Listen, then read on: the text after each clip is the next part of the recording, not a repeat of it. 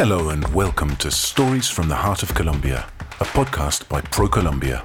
I'm Nick Perkins and I've been living in Colombia since 1999. I love cycling, hiking, and traveling to unusual places. For a long time, I've been dreaming of visiting every department in Colombia on one round trip, but I hadn't been able to do it until this year, when I was finally able to plan the trip of my dreams. A trip that would take me to each of Colombia's 32 departments, plus its capital, Bogota, to spend a day or two exploring their magical geographies, witnessing their immense biodiversity, and soaking up their majestic vistas, all while enveloping myself in the warmth of their peoples. In each episode of the podcast, I explore emblematic places in one department. On my journey, I learn about the customs and cultures of the people I meet, and I record a travel diary of their experiences, stories, and legends. The diary becomes an intimate and very personal record of the flavours, colours, and sounds I discover in this land of infinite horizons. Colombia has something for everyone. Join me on this unprecedented sonic journey around one of the most diverse and fascinating countries on Earth. I'm Nick Perkins, and this is Stories from the Heart of Colombia.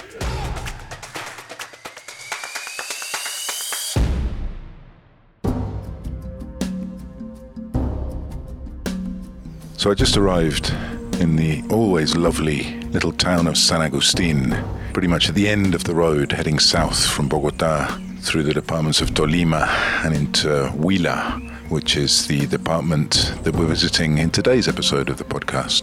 Huila is a very rural department, lots of agriculture, so all sorts of crops grown, staples, rice, wheat, barley, lots of coffee in the southern part of the department where I am now. As you start coming south, vegetation changes to lots and lots of coffee plantations. There's cattle ranchings, all sorts in Huila.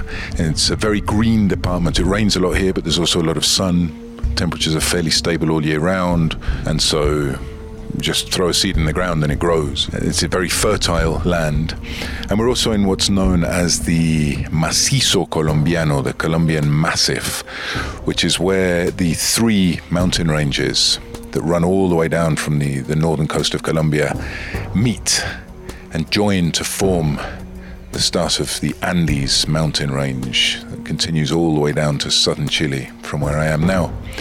And it's spectacular mountain scenery. It's just everywhere you look, in front, behind, left, and right. It's just mountain after mountain, layers and layers and layers of mountains rolling off into the distance.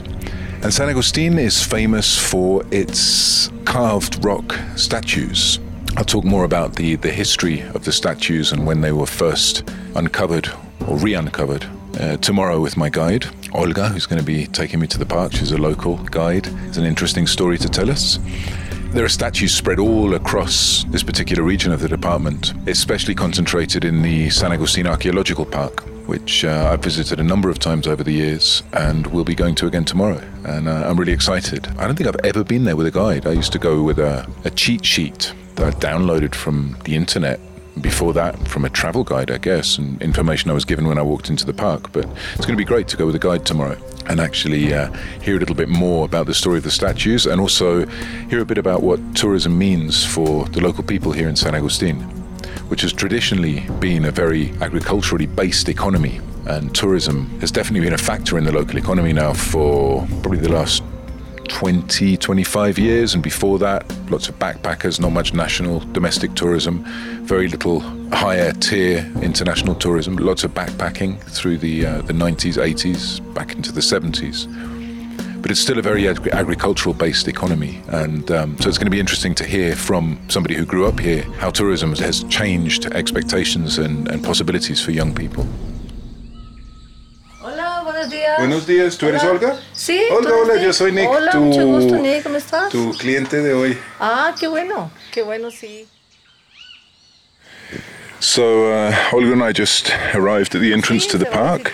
A nice drive up a Eh, paved road from San Agustin, a couple of kilometers. You rise up a little bit above the altitude of San Agustin, um, and it's the perfect day for wandering around the, the park. It's uh, it's cloudy, so we don't have to worry about uh, as much about the the sun, and um, it's quite nice and cool. So we should have a nice walk around the park. It seems like there's quite f- not very many tourists here today, which is also nice. So we'll have the place to ourselves. El parque, o sea, la caminata, la travesía que se hace es de aproximadamente como 5 kilómetros ida y vuelta. So Olga's just telling me we're going to be able to see most of the park today. There's a couple of bits that are currently being remodeled, but she said the, the most important parts we'll be able to see. And she'd also tell me as we walk around the park, um, as much as we know, or as she knows, about the culture that uh, left these statues behind. And um, she's going to tell me as much as she knows about the cultures that left them behind, because there's a lot of mystery around the statues and around the culture that left them behind. Um, nobody really knows. There's a lot of uh, conjecture, and Olga's going to talk about all of that as we as we follow our path. Entonces, vámonos. Sí, ok, bueno, vamos Sí, señor, sí están en el sitio original. Lo que se han hecho son reconstrucciones. And once we've been wandering around for a while, I ask Olga about something I'm curious about, which I'm not 100% sure that I know, and it's whether the sites of the statues now are where they uh, were originally erected. And Olga says that yes, um, they are located where they were found, basically where we believe that they would have been originally located. Uh, there've been some, there's been some work done. Um, because uh, as some of them have obviously been stood up or, or, or turned around, some of them were twisted, they'd fallen over. They've been put back where we believe they would have been originally. And all the work's been done by trained archaeologists, uh, people that Olga says are, uh, know what they're doing with this kind of restoration.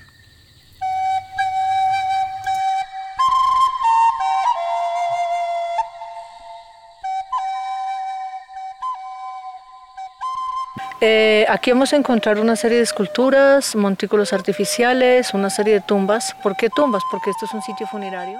So we're just about to come out into the. We're, walking out of the forest, and um, and I can see a, a large grassy area in front of me. And Olga says we're going to see the first statues and also the first tombs. She said the the San Agustin culture, we believe, um, placed great importance on uh, on the afterlife, um, or at least on commemorating their their leaders, because uh, most of these statues, are, we believe, are based around funeral rites. Um, and there are a lot of tombs here as well, so this comes together to suggest uh, the objective uh, of these statues. Las que están con techos o cobertizos, el revestimiento es en cemento, algunas en bareque, para evitar que se erosionen con la lluvia y pues que conserven su forma, su forma auténtica, su forma original. Okay, so what we're looking at, it appears to be uh, carved out of rock, but it's not actually. Um, Olga's just saying that what, we're seeing is actually cement, which has been built to to prevent uh, the, the, the the ground collapsing back in on the tomb. These were actually built as graves. So yeah, what we're looking at here is um, it's basically it's a fairly rectangular shaped uh, stone uh, structure underground, which would have been underground, and that would have been covering either one or, or a number of bodies. It depends on uh, uh on the tomb. Some of them are collective, others were individual. En la estatua agustiniana predomina mucho lo que es la planimetría de la escultura. Um, she said, really, what, what, we think is that the statues uh, uh, were, were, carved according to the shape of the stone from which they were carved. Um, she said, most of the statues that we're going to find here um, are interesting in that the stone was only carved on, on one face. So you've got one face which is representing uh, the person, the animal, um, or, or, she'll tell us more about the different types of, uh, of form and, and, statue that we find here. But it, most of them are only carved on one face. There are some of them which are carved on three, and others which are complete um, statue, carved statues or carved rocks. El principal material que ellos trabajaron fueron la piedra, trabajaron la madera. Okay, so they were definitely a stone based culture. Um, Olga's saying that what we found from uh, their tools and other implements uh, was stone based. Lots of obsidian, so uh, they definitely would have been using uh, volcanic based uh, rock. And yeah, so and I asked her, you know, so have we found any metal? Was there any metal that they would have been using at that time? Just very little. So um, yeah, we believe as well that this this wasn't really a gold-based culture. We found lots of stonework, uh, the statues, obviously, uh, lots of pottery, uh, but very, very little gold. And she said what little was found is in the Gold Museum in Bogota. Um, but she said about three times in her answer, very little, very little.